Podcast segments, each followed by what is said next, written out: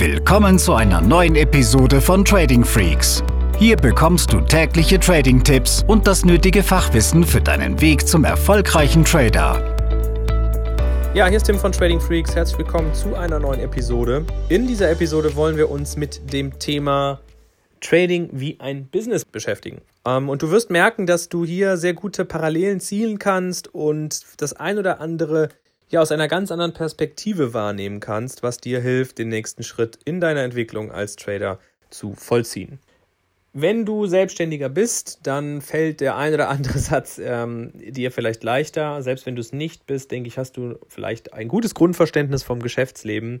Und ähm, die Analogien, die wir hier ziehen, die werden dir helfen, wie gesagt, als Trader zu reifen. Warum sollte man Trading wie ein Business behandeln? Machen wir uns im ersten Schritt einmal klar, dass jemand, der sich selbstständig macht, der vielleicht auch sogar Unternehmer ist, ein Produkt hat oder etwas anbietet, was ein Problem löst. Und wenn er sich aber nur auf sein Produkt konzentriert, dann wird er nicht erfolgreich sein. Und so haben wir als Trader erst einmal diese Riesenaufgabe, eine funktionierende Trading-Strategie zu suchen. Wenn wir aber nur eine Trading-Strategie haben und andere Parameter außer Acht lassen, wird uns das auch nicht erfolgreich machen. So kann man zum Beispiel sagen, dass sowohl jemand aus dem Geschäftsleben als auch ein Trader beide ein sauberes Risikomanagement anwenden müssen. Im Businessleben, im Geschäftsleben ist es so, dass wir als Unternehmer oder Selbstständige natürlich wissen müssen, was sind Gefahren um uns herum? Ja, gibt es vielleicht in unserer Branche gewisse Big Player, die uns Marktanteile wegschnappen können durch eine innovative Idee, die an uns vorbeigegangen ist? Oder gibt es zum Beispiel rechtliche Restriktionen, die kommen können? Ja, gibt es Gesetzesänderungen, die ein, ähm, ja, das Produkt, was wir gerade anbieten, im schlimmsten Fall sogar, ähm, dass es verboten wird? Ja, und so muss ein Unternehmer einen Risikomanagementplan haben, was im Fall der Fälle beim Szenario 1, 2 oder 3 zu tun ist. Und das sollte man machen, bevor diese Fälle eintreten. Und genauso hat ein Trader, bevor er einen Trade macht, einen Trading-Plan auszufüllen. Er muss seine Positionsgröße wählen. Er muss sein Chance-Risiko-Verhältnis bestimmen. Und eben auch das, bevor der Trade eingegangen wird. Das heißt, ein sauberes Risikomanagement anwenden.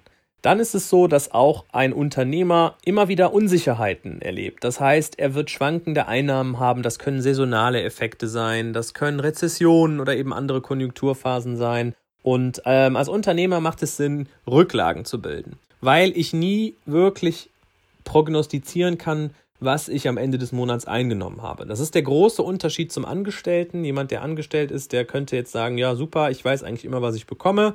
Naja, bis zu dem Zeitpunkt, äh, wo dein, äh, dein Chef sagt, auf Wiedersehen, wir brauchen dich nicht mehr.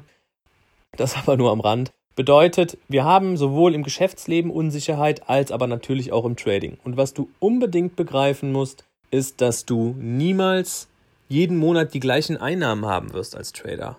A, weil du vielleicht weniger Präsenz am Bildschirm hattest, weil B, eine andere Marktphase vorliegt als im letzten Monat, die dir nicht so gut kommt, ja, oder C, deine Strategie einfach generell in diesem Monat nicht so gut funktioniert hat.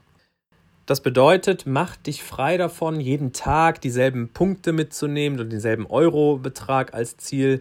Das schwankt sogar auch auf Monatsebene. Wenn du am Ende des Jahres positiv abgeschlossen hast und mehr Gewinne als Verluste gemacht hast, dann ist das gut und du solltest dann von diesem Betrag zwei Dinge tun. Erstens das Thema Steuern sauber und transparent angehen und zweitens Rücklagen bilden für schlechte Zeiten. Ja, und so ist es oft so, dass Profi-Trader, und das ist bei mir genau das Gleiche, nicht abhängig sind von ihrem Trading-Konto sondern immer noch andere Einnahmequellen haben. Das können Kapitaleinkünfte ähm, aus, ja, oder eben ja, generell Kapitaleinkünfte sein aus klassischem Aktienhandel, also wirklich dem Value Investment à la Warren Buffett mit äh, Kaufen und Liegen lassen. Genauso kann es sein, dass ähm, man Immobilien hat, wo Mieterträge herausfließen oder man ist äh, Oldtimer-Fan und hat ein gutes Händchen und verkauft und kauft äh, Oldtimer oder eben andere Dinge, mit denen man handeln kann, wo man eben ja einen sehr guten Marktüberblick hat und konstante Einnahmen erzielt. Oder eben auch das geht, man hat ähm, ein Business nebenbei. Für den Kopf ist es ganz, ganz wichtig, dass man Absicherungen hat. Zusammenfassend nochmal kurz ein Risikomanagement, was für verschiedene Schreckensszenarien vorsorgt. Ja, man muss sich klar machen, dass man nicht jeden Monat dieselben Einnahmen haben wird man sollte für schlechte Phasen Rücklagen bilden. Und wenn du dein Trading-Business so aufziehst, wie es ein Unternehmer, ein guter Unternehmer tun würde, dann hast du sehr gute Chancen, natürlich auch immer in Kombination mit einer erprobten Trading-Strategie, einmal später vom Trading wirklich gut leben zu können.